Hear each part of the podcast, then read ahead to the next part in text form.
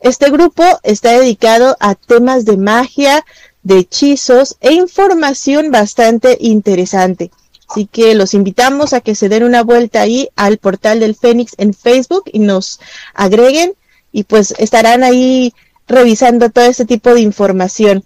Además, les recordamos que este programa es patrocinado por la Hermandad K y está bajo la producción de Mauricio Mendoza. El tema de hoy, el Papa que conoció Haití. Adelante, maestro, por favor. Gracias. Verán, el mes de mayo del año 2021, Guy Consuelo Magno haría una declaración que verdaderamente resulta que sembraría a todo el mundo. Es más, no causó tanto revuelo porque casi nadie se enteró, nadie excepto la Iglesia católica en general. Es que este hombre diría que la Iglesia católica es lista por la feligresía asimilar la existencia de la vida extraterrestre. El asunto es que quién es este tipo. Pues resulta ser que el tipo, Magna, es un alto personaje de la Iglesia Católica. No es otra cosa más que el del Observatorio Vaticano en los Estados Unidos. Sí, en una rama muy especial donde de investigar según señales biológicas espaciales.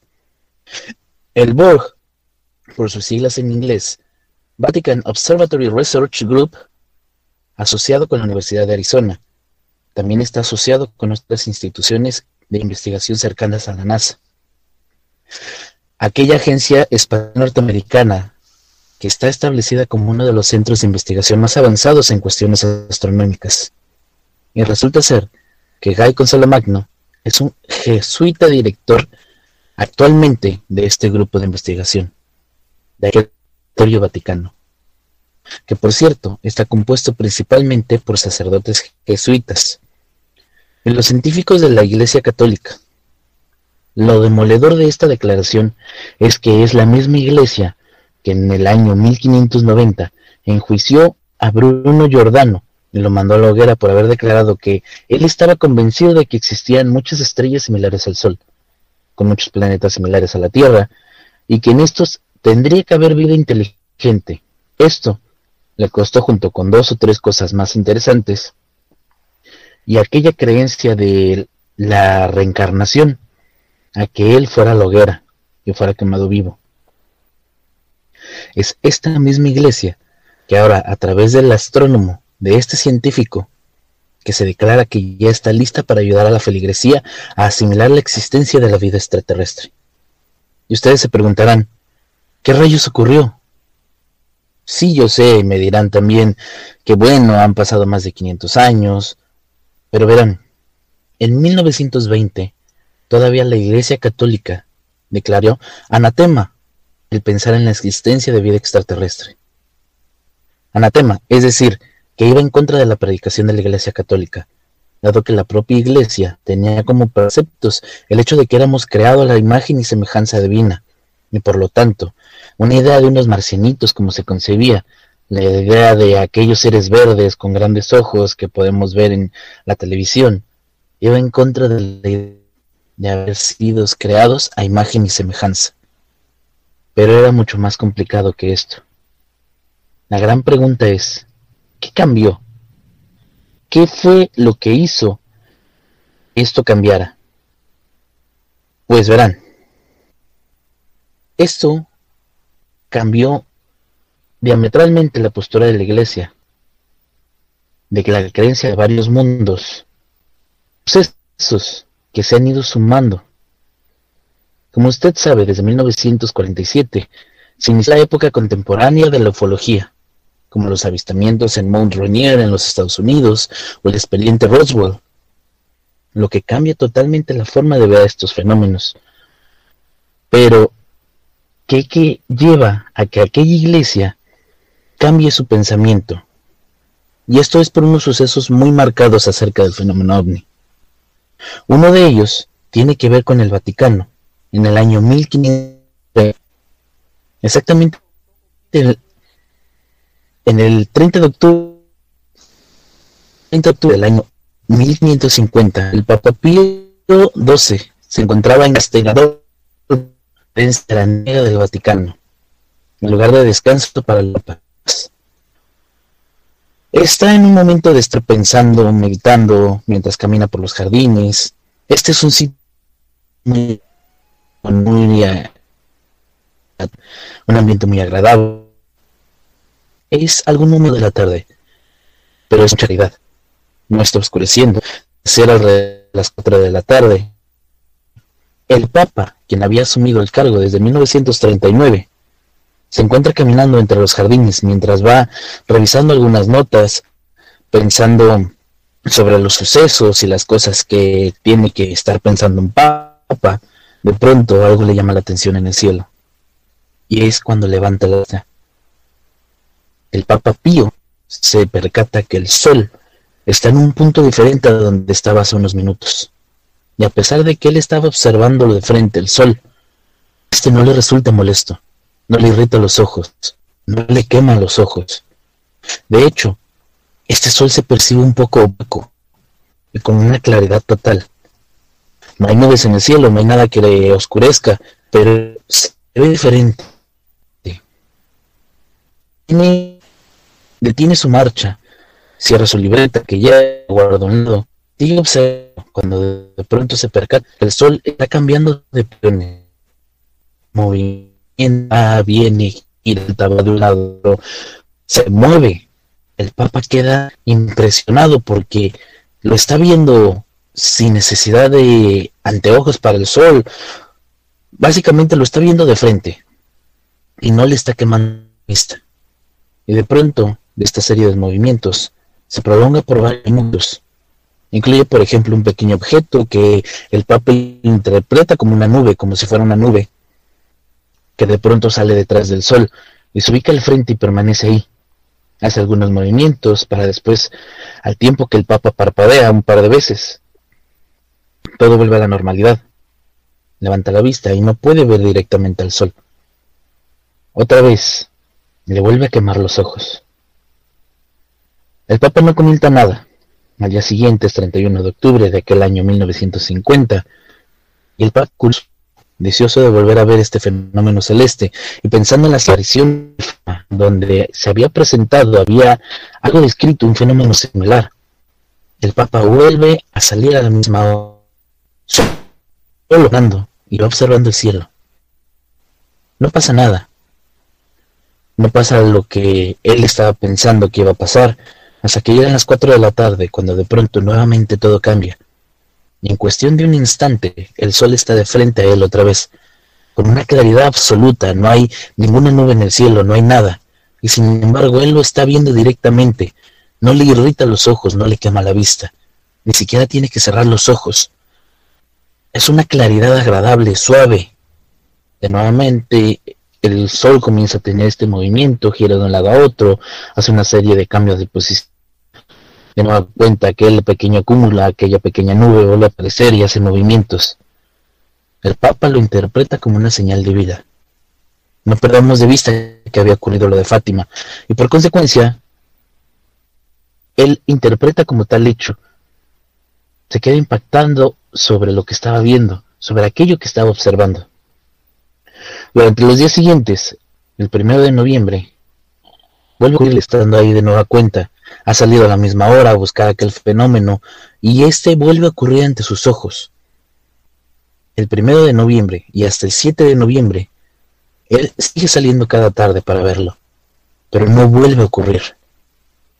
Cada vez que sale, el sol le quema los ojos, se da cuenta que no es el mismo sol de hace días atrás. Así que se rinde, empieza a trabajar como lo haría cualquier papa.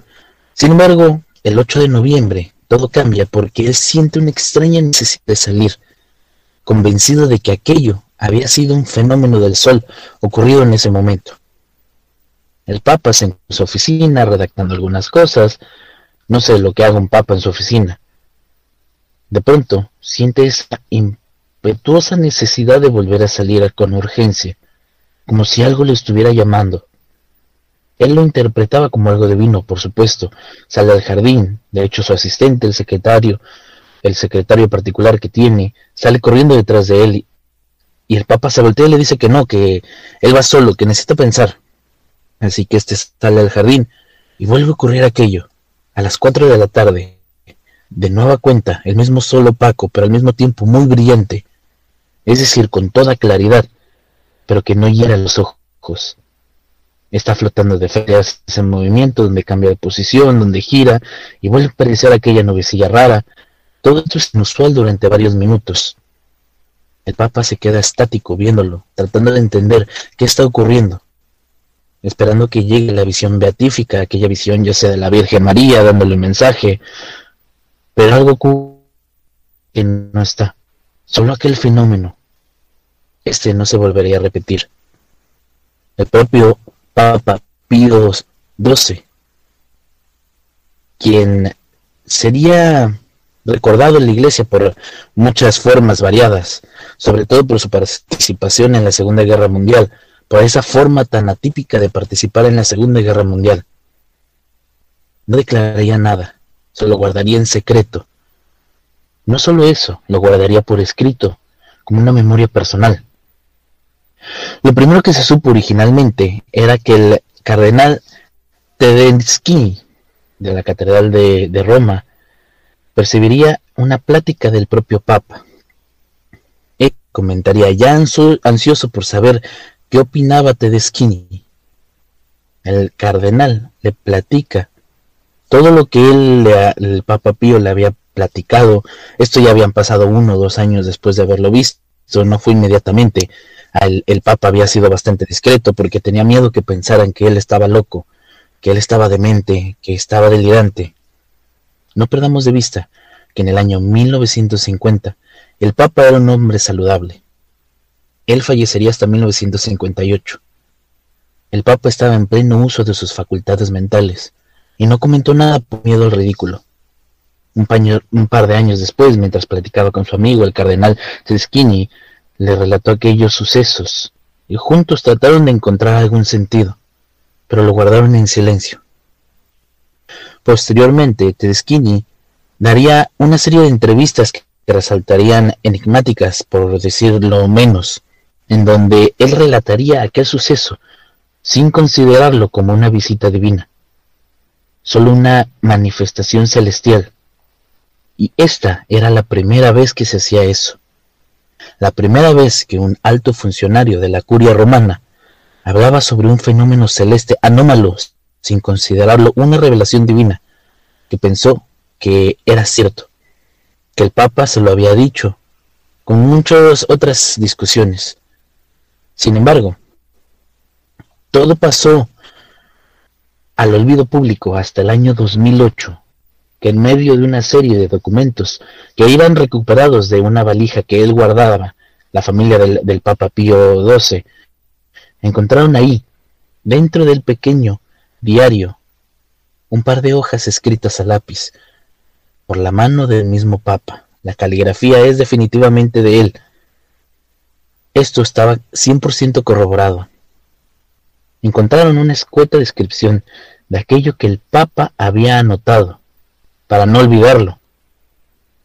Incluía, por ejemplo, no incluía que fuera un mensaje del Señor o que esto me ha revelado la Virgen. No, no, no. Era algo más técnico.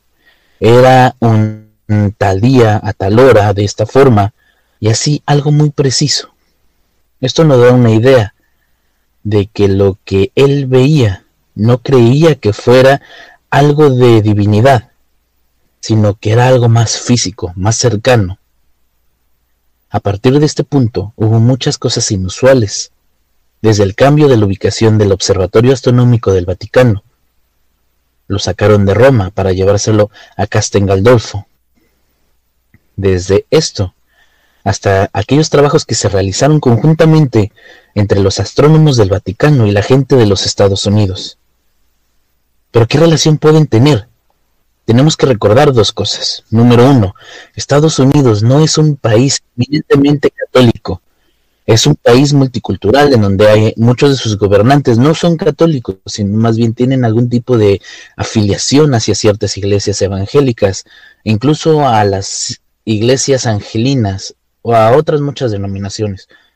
La iglesia católica no es la iglesia de mayoría en los Estados Unidos, y sin embargo, las colaboraciones entre la gente de la Agencia Espacial Norteamericana, particularmente la gente que estaba en los observatorios, y la iglesia comienzan a crecer a partir de 1950.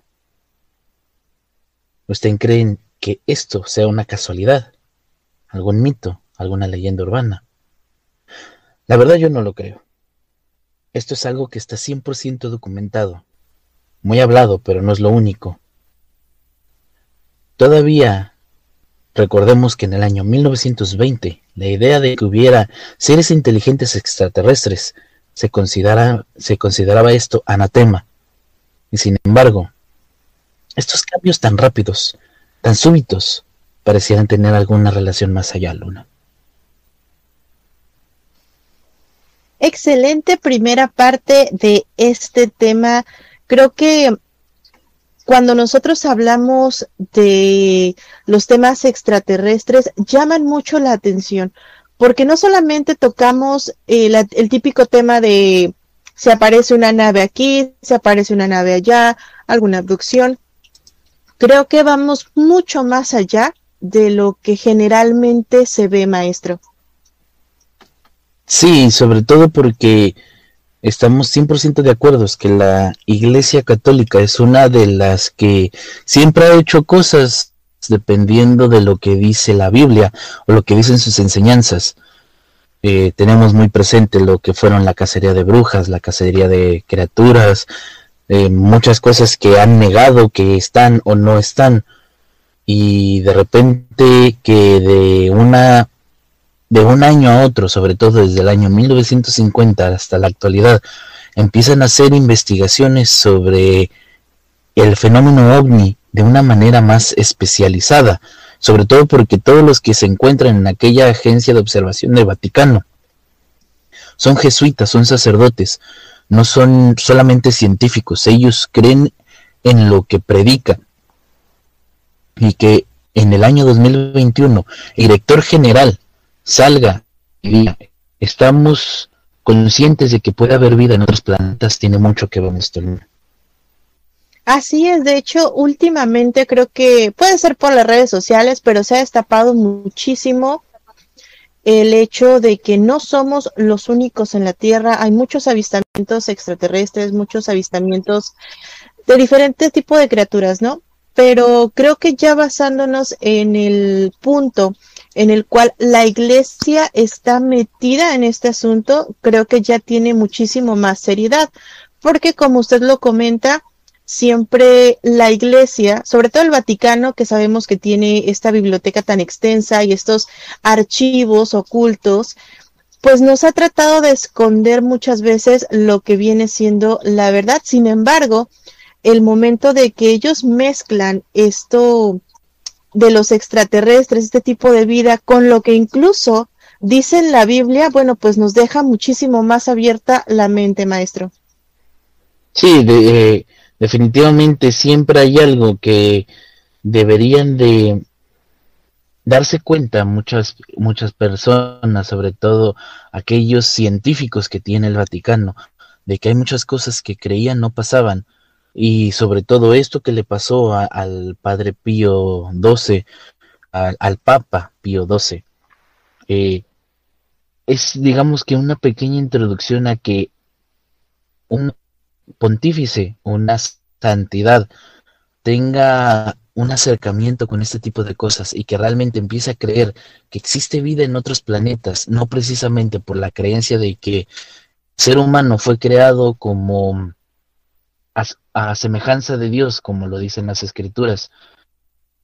Y el simple hecho de que exista un ser humanoide que no es a la misma semejanza de, de, una persona como uno lo puede ver, pues esto evita que ellos crean que existía vida en otros planetas. Sin embargo, al empezar a ver el tipo de fenómenos ellos mismos, causa mucho revuelo sobre esto, Luna.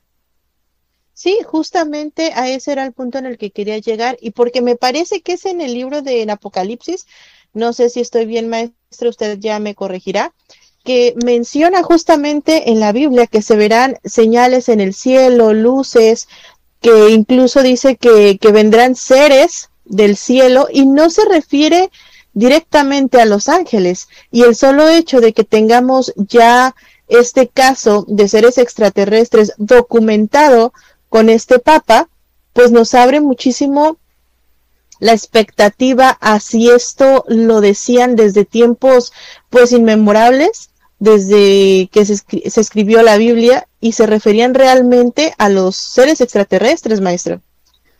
Sobre todo se dice que eh, uno de los profetas, Ezequiel, fue el que creía más en la existencia de los ovnis, ya que él decía que podía ver eh, forma de platillos, este, luces incandescentes en el cielo, sobre todo eso, eh, cosas en forma de platillo que podían volar sobre el cielo.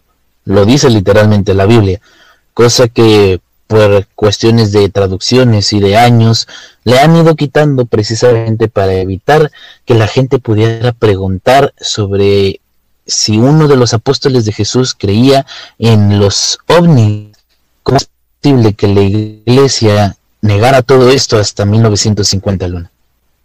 Así es, y el solo hecho de que la iglesia lo está aceptando, o sea, realmente no es algo que ellos digan no existe.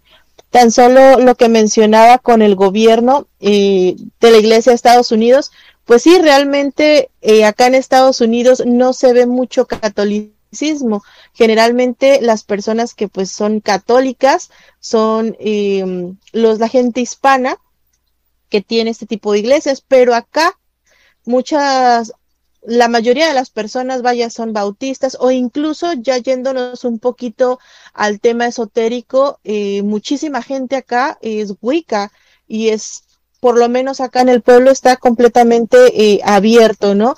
Entonces, el hecho de que la iglesia ya está diciendo, bueno, sí, puede haber la posibilidad de esto de repente me abre las puertas, maestro, a pensar, ok, eh, la iglesia lo acepta, el gobierno lo acepta, porque incluso se habla de que hay em, reptilianos en el gobierno y demás. ¿Qué tanto nos ocultan? ¿Qué tanto nos pueden dejar eh, a la luz, maestro? Pueden ocultar muchas cosas. Hay cosas que nos dejan a la luz de una manera tan simple que lo podemos ver en caso de, el observatorio del Vaticano que se encuentra cerca de Arizona, cerca de la NASA. ¿Cuánta gente puede decir que conocía sobre aquel observatorio?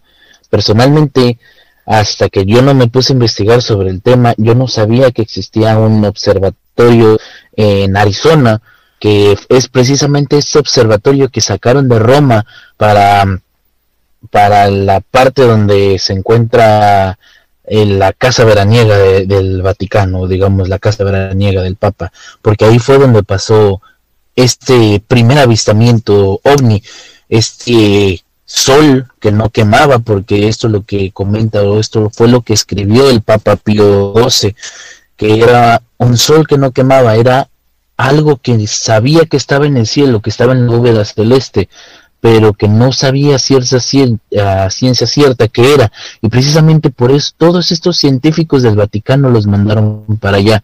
Y ahora estos mismos científicos se encuentran ayudando a la NASA, cosa que yo creo que muy poco sabíamos sobre esto, ayudando sobre bioenergía, sobre posibles extraterrestres y salir en, en, mayo del 2021 y decir, ya estamos listos para cambiar nuestra ideología, es porque algo más está ahí,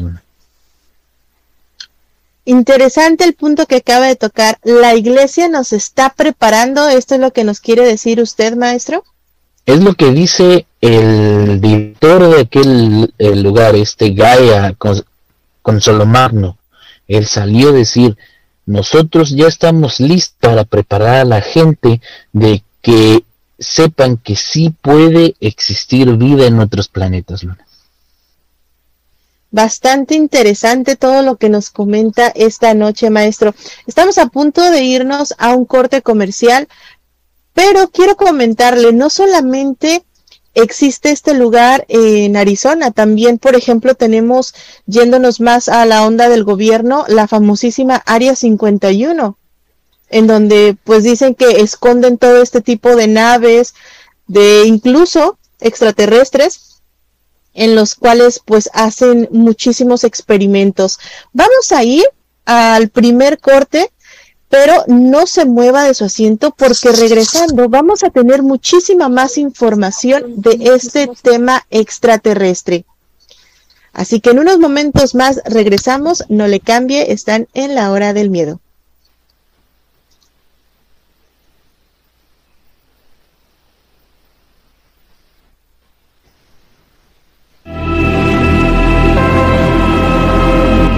un momento regresa la hora del miedo.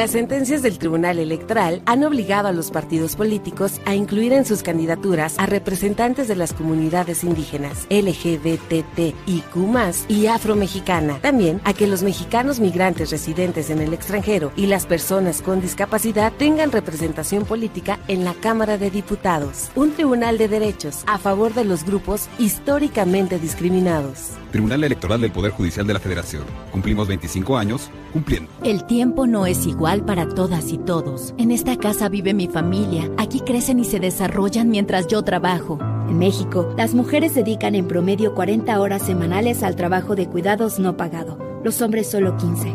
Aquí soy enfermera, maestra, trabajadora del hogar, chef reconozcamos, reduzcamos y redistribuyamos de manera igualitaria este trabajo. Si todos y todas cuidamos, así sí, las mujeres estamos al centro de la transformación. Gobierno de México. ¿Quieres aprender sobre el mundo de la magia de una manera fácil y sencilla? Búscanos en Facebook en el portal del Fénix, donde encontrarás tips mágicos, rituales sorprendentes, hechizos y herbolaria además de lecturas de tarot y horóscopos, entre muchas sorpresas.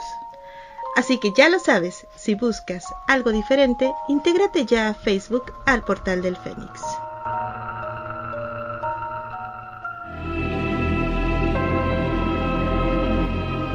Ya regresa la hora del miedo.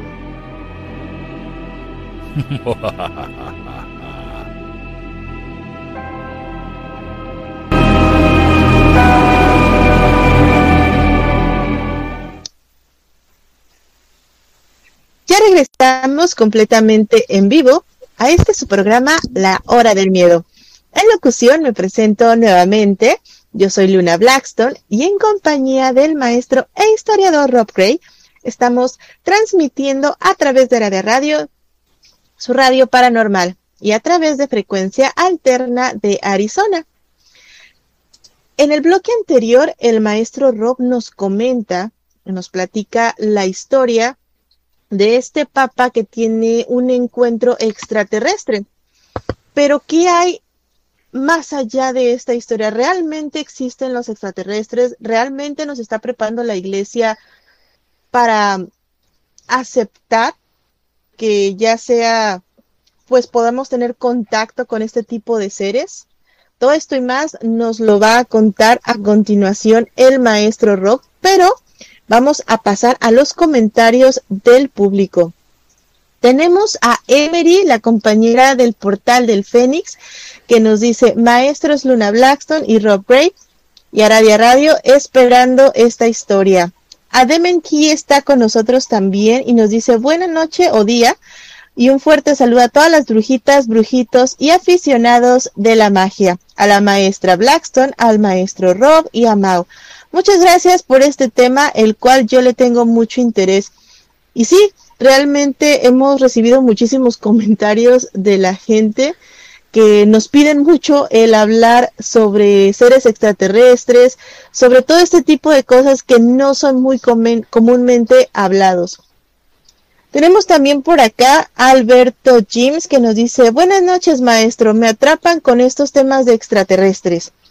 Maestros, ¿soy yo o siempre que hablan de estos temas hay mucha interferencia? Puede ser mi mente, pero escucho sonidos diferentes al audio. Pues creo que sí, creo que sí, Alberto. Eh, ahorita que lo mencionas, justamente eh, sí, tenemos mucha interferencia cuando hablamos de, puede ser igual el área, porque eh, pues el maestro Rob generalmente está viajando, pero sí, sí he notado también que cuando hablamos de ese tipo de temas tenemos interferencia. Franklin Aguilar también está con nosotros y Vero Mendiola nos dice, buenas noches maestros, Mao, saludos. También tenemos Angie Fernández, buenas noches. Y Alberto James nos comenta, Maestros, ¿realmente existe el área 51 o es mito? ¿Qué opina usted, maestro Rob?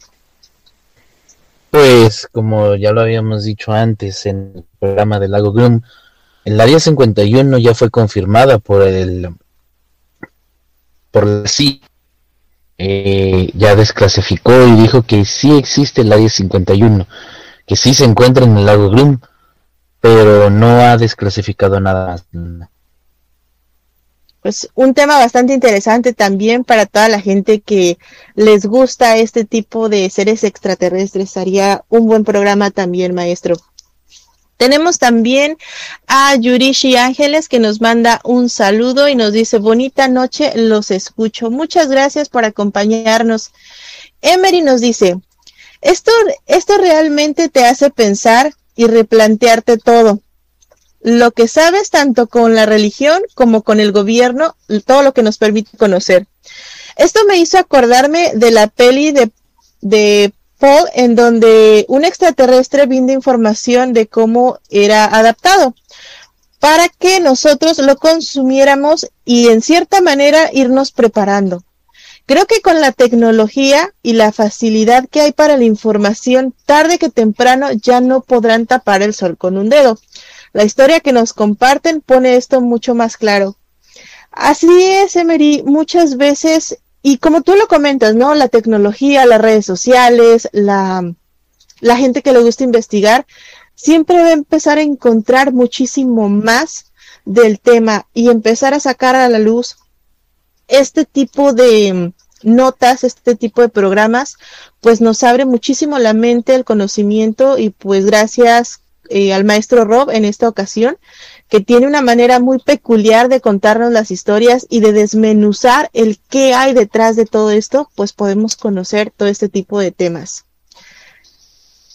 También tenemos comentarios de Yurishi. Saludos a la distancia de Nuevo Laredo, Tamaulipas. Saludos. Y creo que ya son todos. Tenemos también saluditos por ahí en el, en el canal de YouTube. Saludos a toda la gente que nos escucha también por ahí. Pues maestro, adelante con la segunda parte de este programa. Muchas gracias, Luna. Es, como les había dicho, el Papa Pío eh, Pío XII, fue el, el primero que hizo una documentación sobre algo que había visto en la celeste, algo que no era divino, cosa que causó mucho revuelo dentro del Vaticano. Pero como les dije antes, esto no salió a la luz hasta el 2008, que se encontraron los escritos del Papa Pío. Como les dije antes, en el año 1958, el Papa Pío XII fallece, se da el conclave y resultó electo ni más ni menos que Angelo Roncalli, un veneciano simpático, alegre, este ocuparía la silla papal bajo el nombre de Juan XXIII, y que también sería conocido como el Papa Bueno. Pasó uno de estos papas alegres, simpáticos, dicharacheros, que hace su nombre con una visión moderna del mundo, que impulsaría el llamado Concilio Vaticano II. Y sí, no todo el mundo sabe qué fue el Concilio Vaticano II. Este hizo que los exorcistas no les gustara aquel concilio. Dicen que perdió parte la fuerza del ritual.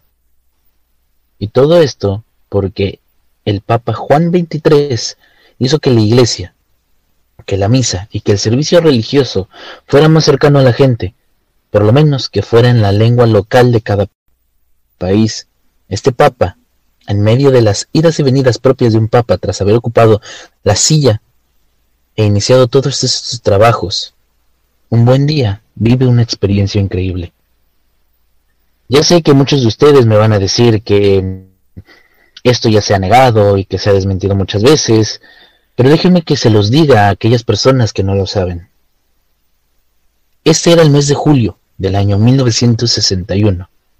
El Papa Bueno, Juan XXIII, se encuentra pasando unos días en la residencia veraniega de Castel Gandolfo. Sí, precisamente la misma donde Pío XII vio la danza del sol. Este iba acompañado del secretario particular, el sacerdote Loris Francesco Capo, que llegaría a ser cardenal poco antes de su muerte. Loris, en aquel momento, un hombre joven, va acompañando al Papa mientras van platicando de cualquier cosa. El Papa siempre tenía alguna cosa simpática que contarle. Deberían de ser como las seis de la tarde, en aquella cálida, bastante cálida tarde de julio, y de pronto en el cielo distinguen como si fuese un avión. Algo que se mueve cruzando la bóveda celeste, y tiene unas luces que van de azul a rojo y van cambiando algo vistoso. No es un par de foquitos y no es algo que saliera de lo más vistoso. Aquel objeto avanza y se detiene, y entonces pueden percibir que es algo bastante grande y una forma que se podía pensar era casi esferoidal. Este se detiene frente a ellos, emitiendo una enorme iluminación por todas partes, a lo que el Papa, sin pensarlo dos veces, de alguna manera impulsado por la creencia de que era una revelación, algún tipo de visión mística, pone la rodilla en el suelo, se arrodilla, pone las manos en oración. Eh, Ovila, su secretario que va acompañándolo, inmediatamente al ver esto también se arrodilla y también hace lo mismo que el Papa, y esperan los dos. Es 1961, estamos en Castel Gandolfo, en los jardines de la parte trasera, con vista hacia la región sur, cuando observan esta cosa, y ambos mantienen esta postura, cierran los ojos, hacen una pequeña oración, y el Papa de pronto abre los ojos, mira a su alrededor, y aquello sigue ahí. No se ha ido, no se ha movido en ninguna parte, por lo que el Papa voltea, y le dice a, a Capovilla que esto no es una visión, no es una revelación. Capovilla no sabe qué hacer, no sabe qué pensar, él está ahí, le dice que no, y entonces el Papa se levanta, se acomoda la sotana, mira a su fiel asistente que está muy sorprendido, y ambos observan cómo aquel objeto termina de descender un poco más, y alguna parte de la zona baja a una cierta especie, a una distancia, una cierta especie de tubo de luz, como si fuera un enorme rayo de luz amarillenta muy intensa. Sale algo que van observando, que parecía una persona, desciende una persona. Eh, Francesco Capovilla llegaría a ser cardenal, pero él cuenta que observó a un sujeto que era sensiblemente más alto que el Papa. El único detalle peculiar mencionado es el hecho de que las orejas eran puntiagudas y alargadas, que la cabeza carecía de cabello, pero por lo demás era totalmente antropomórfico, tenía una forma de ser humano, era bastante alto y esbelto. El Papa empieza a caminar y se acerca a aquello. Capovilla se queda donde está porque el Papa no le dijo ven, y él es un hombre muy obediente, es el sumo pontífice, tiene que hacer lo que le digan, así que él se queda parado, viéndolo. Observa el Papa, se, aproxima a él con aquel sujeto, lo ve, lo escucha. Él escucha cómo el Papa contesta. Él habla algo, no distingue. Hay una especie de sonido de viento, como si se podía percibir un viento en el aire. Pero mientras aquel objeto está ahí estamos en Stendolf en 1961, el secretario Papa, el secretario particular, y el Papa en una nave terrestre. Y puede parecer ridículo, puede usted. Sin embargo, el hecho es que Capovila estaba escuchando al Papa, lo estaba escuchando hablar. Oye lo que parece estar diciendo, pero no, sin embargo, no escuchan ninguna sola palabra de aquel sujeto. La conversación que tiene el Papa con aquel sujeto dura unos 15 minutos. Hay una gran plática, se antoja bastante agradable. No es una plática violenta, no es atemorizante. El Papa no ve en ningún momento un temor, no se siente atemorizado, simplemente contesta, inclusive ve cómo mueve las manos. Aquel otro no hace ninguna cosa determinada.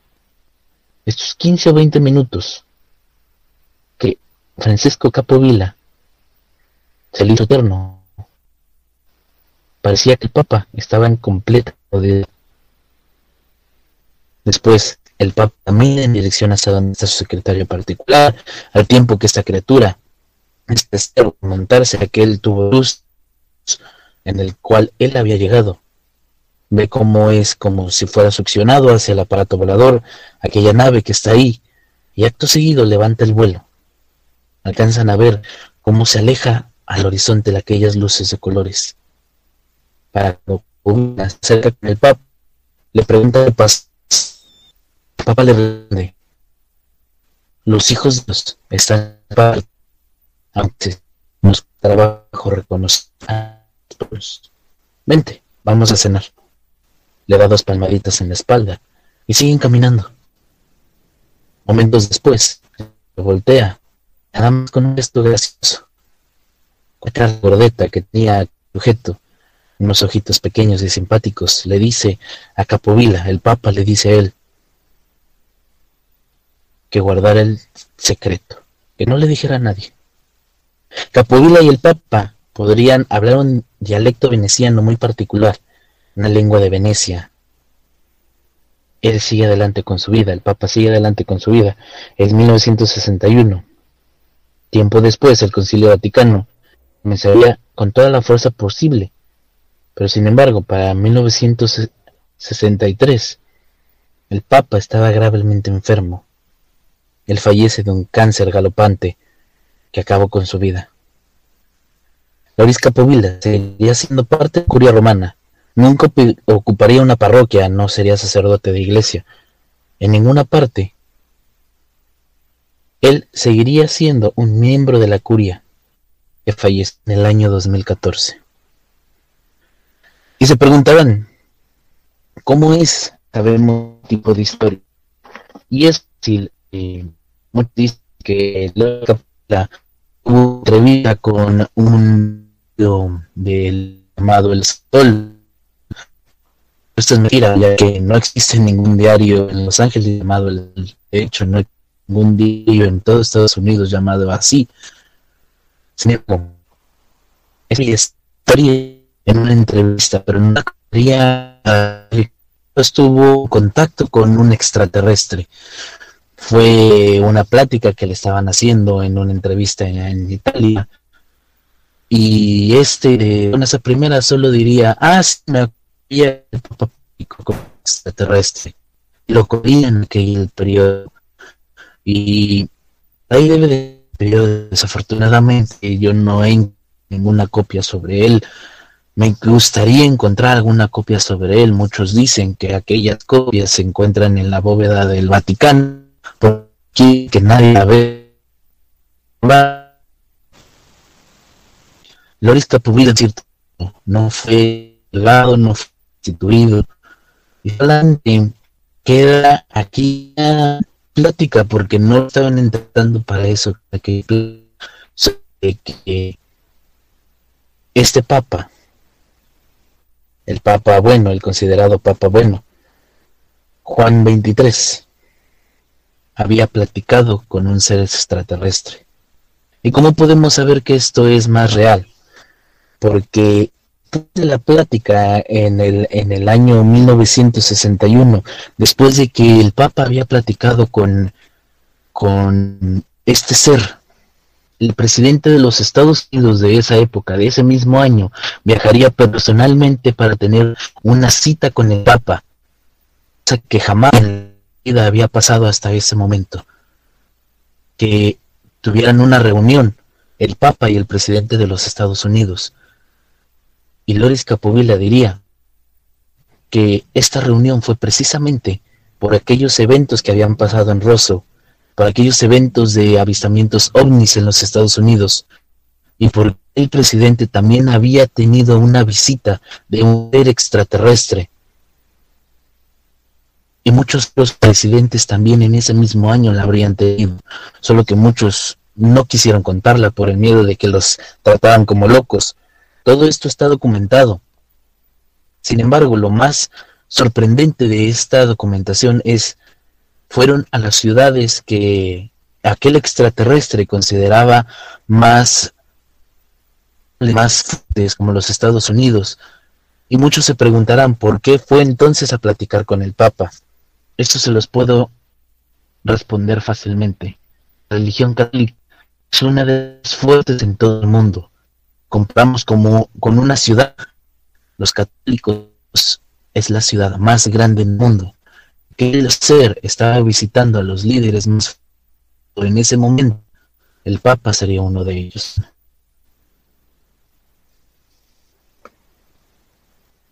Pues aquí está la segunda parte de esta magnífica historia que nos cuenta esta noche el maestro Rob. Creo que a todos nos abre un poquito más la mente a creer en lo desconocido. A mucha gente no, no le gusta el tema de los reptilianos, el tema de los extraterrestres, el tema pues de este tipo de seres porque simplemente pues creen que es falso, pero sin embargo hay muchísimas pruebas que pueden constatar que no estamos solos en el universo, que realmente sí existe algún tipo de pues seres extraterrestres. Tenemos comentarios del público. Yurishi Ángeles nos dice, yo vi un platillo pero grande de color a un arco iris, luminoso, y yo y mi esposo lo vimos. Sí hay muchísima gente que, que ha presenciado avistamientos, muchas veces pues los pueden grabar, otras solamente los cuentan y pues creo que todo es válido. Adem nos dice, algo que deseo compartir es el caso de Phil Schneider y los sucesos de la base Dulce. Él es un exagente de alto rango en la CIA. Fue asesinado por la misma CIA por divulgar información de extrema clasificación sobre encuentros directos con extraterrestres y el gobierno estadounidense. La historia de él antes de haber sido asesinado es extremadamente interesante y aparentemente es una historia bien real y bien escalofriante para la gente, para bastante gente. Pueden encontrar varios videos en inglés y en español en YouTube. Estaría bien checar este tipo de historia, maestro. Sí, estaría. Hay, hay muchas cosas que todavía falta por eh, tocar sobre este tema, sobre todo eh, otras cosas sobre abducciones, sobre aquellos expedientes, tanto el de Rosso como este de, de Dulce. Hay mucho que agarrar sobre este tema para descubrir qué tan real puede ser o sobre todo qué tan ficticio también puede ser.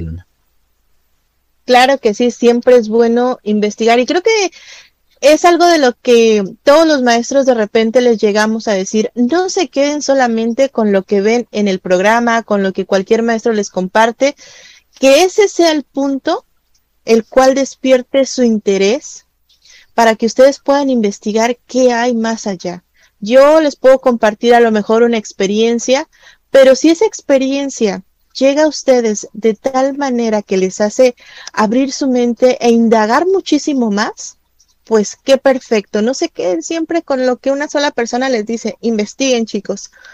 Jesús Flores nos dice, buenas noches.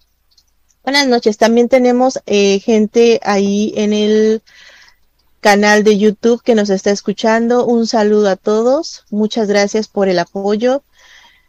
Y pues, ¿qué le digo, maestro? Realmente el hecho de que este tipo de seres se presenten, como usted dice, a altos mandos, que sería al gobierno, en este caso a la religión, a la Iglesia Católica, pues nos da, creo yo que em, esa pauta de decir, vaya, realmente están yendo con los importantes. Claro que se le presentan a cualquier tipo de persona, hay muchísimas historias que nos dicen eh, que de gente que han sido abducidos y etcétera, etcétera. Pero el punto aquí, lo más fuerte es el hecho de que se le presentan a esta organización mundial, maestro. Sí, como dije antes, esta organización mundial, sobre todo la Iglesia Católica, eh, si checamos un poquito los feligreses que tienen, la gente que sigue aquella religión, son bastantes, que incluso pueden ser mucho más grande que la población del país más grande del mundo, que es China. Puedo decirte que la Iglesia Católica tendría el doble gente si fuera un país. Entonces, este ser lo que hizo fue visitar a aquellos, eh, aquellos líderes mundiales, a compartir algo con ellos. No fue algo violento como lo indican, porque muy pocos creo que han tenido la curiosidad o han tenido la fortuna o desfortuna de encontrarse con estos seres y el hecho de que el Papa Juan XXIII haya tenido una plática, una conversación con este ser, como si fuera una persona más, es algo que hasta ahorita nadie lo había documentado de una manera cierta o, desmentido como lo ha ido desmentido durante todos estos años eh, el Vaticano. Lo vino a desmentir hasta cierto punto cuando el Papa Francisco Sí, aquel papa argentino tomó el, puesto. Yo creo que muy pocos nos dimos cuenta, pero en el momento en que él fue puesto en aquella silla papal como papa, en los videos se alcanza a ver un ovni, cosa que muy pocos lo hemos notado. Y precisamente fue el Papa Francisco, el mismo Papa, este Papa argentino, el que puso a Guy Consolomagno como presidente del Borg, del Observatorio Vaticano Luna. Fíjense qué interesante este punto que nos comenta. Yo creo que todas las personas que están escuchando el programa van a ir a, buscar ese video, porque sí, sí lo habían eh, mencionado muchas veces, pero es algo que de repente se olvida, que en el momento es noticia, pero queda solamente ahí. Y qué fuerza, ¿no? Qué fuerza, la verdad, de, de este Papa del poder hablar y comunicarse con este tipo de seres. Yo creo que si a mí se me llega a presentar uno así, primero, no sé, corro, me desmayo o no sé qué hago, pero quedarme ahí a platicar con ellos definitivamente no creo que pase, maestro. Sí, yo creo que el simple hecho como lo, lo describe eh, el secretario papal, este Captevila, describe una persona que es más alta que el Papa. Recordemos que los italianos no son gente pequeña, son gente que alcanza a medir cerca de los dos metros. Y este ser era mucho más alto que el Papa y era que la única diferencia que había entre este ser y un ser humano como el Papa eran las orejas puntiagudas y que carecía de cabello, que de ahí en fuera era una persona más. Entonces, también se dice que hay muchos presidentes eh, de los Estados Unidos que han tenido conversaciones con otros tipos de razas eh, extraterrestres y que todo esto, estas conversaciones se encuentran resguardadas en aquella famosa área 51 pues hay que hablar un poquito más de esa área, maestro, porque creo que em, tocar un tema como eso es bastante, bastante fuerte, ¿no?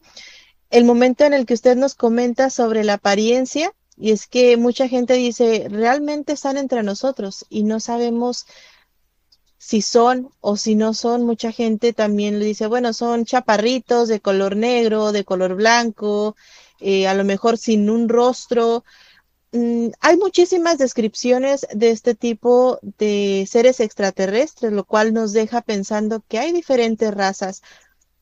Y el solo hecho de que van y que lo mezclan con lo que es la religión, pues también eh, no solamente, bueno, en el catolicismo hay muchas otras religiones o sectas que incluso les dan pues apoyo, son realmente, están decididos a ver un, pues un ser extraterrestre. Hay muchísimas otras religiones, por ejemplo, se dice que los nazis también eh, tenían algún tipo de adoración, por así decirlo, a los seres extraterrestres, incluso la cienciología, que también hay muchísimos, ¿no?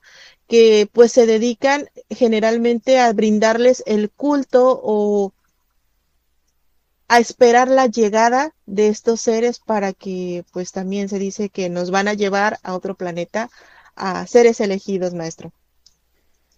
Sí, de hecho muchos creen que esta parte de la Biblia, en la parte del Apocalipsis, que habla sobre ciertos grupos de personas que van a ir directamente al reino de los cielos, no es nada más y, menos que una abducción extraterrestre para evitar la destrucción de la Tierra, porque sabiendo que ésta ya no tiene futuro, quieren preservar a aquellas personas que realmente valgan la pena, o al menos mucha gente dice que es, de esto se trata. Y sobre todo creo que hay una película, una de Nicolas Cage, que trata básicamente de lo mismo, que ellos dejaron mensajes de todas las calamidades que iban a pasar durante todos los años hasta el fin del mundo y que solamente se iban a llevar a, aquellas personas que valieran la pena, Luna. Así es, maestro. Ya estamos por terminar el programa. ¿Algún último comentario que nos quiera regalar? Si ustedes quieren descubrir un poco más sobre este tipo de temas, sobre todo esto que les comparto, que incluso la Iglesia Católica ya está teniendo una creencia sobre aquellos vida, sobre, sobre todo la vida extraterrestre, pueden encontrarla en muchos lados. No se queden solamente con lo que nosotros decimos. Recuerden, la verdad está allá afuera. Así es. Pues no me despido sin antes mandar un saludo, un enorme abrazo a uno de los seguidores más queridos de La Hora del Miedo, el señor Sergio Ruiz. Un beso hasta donde esté, en donde nos escucha. Y pues nada, con esto nos despedimos. En locución estuvo con ustedes la maestra Luna Blackstone junto al maestro e historiador Rob Gray. Les deseamos muy buenas noches y dulces pesadillas. Hasta la próxima.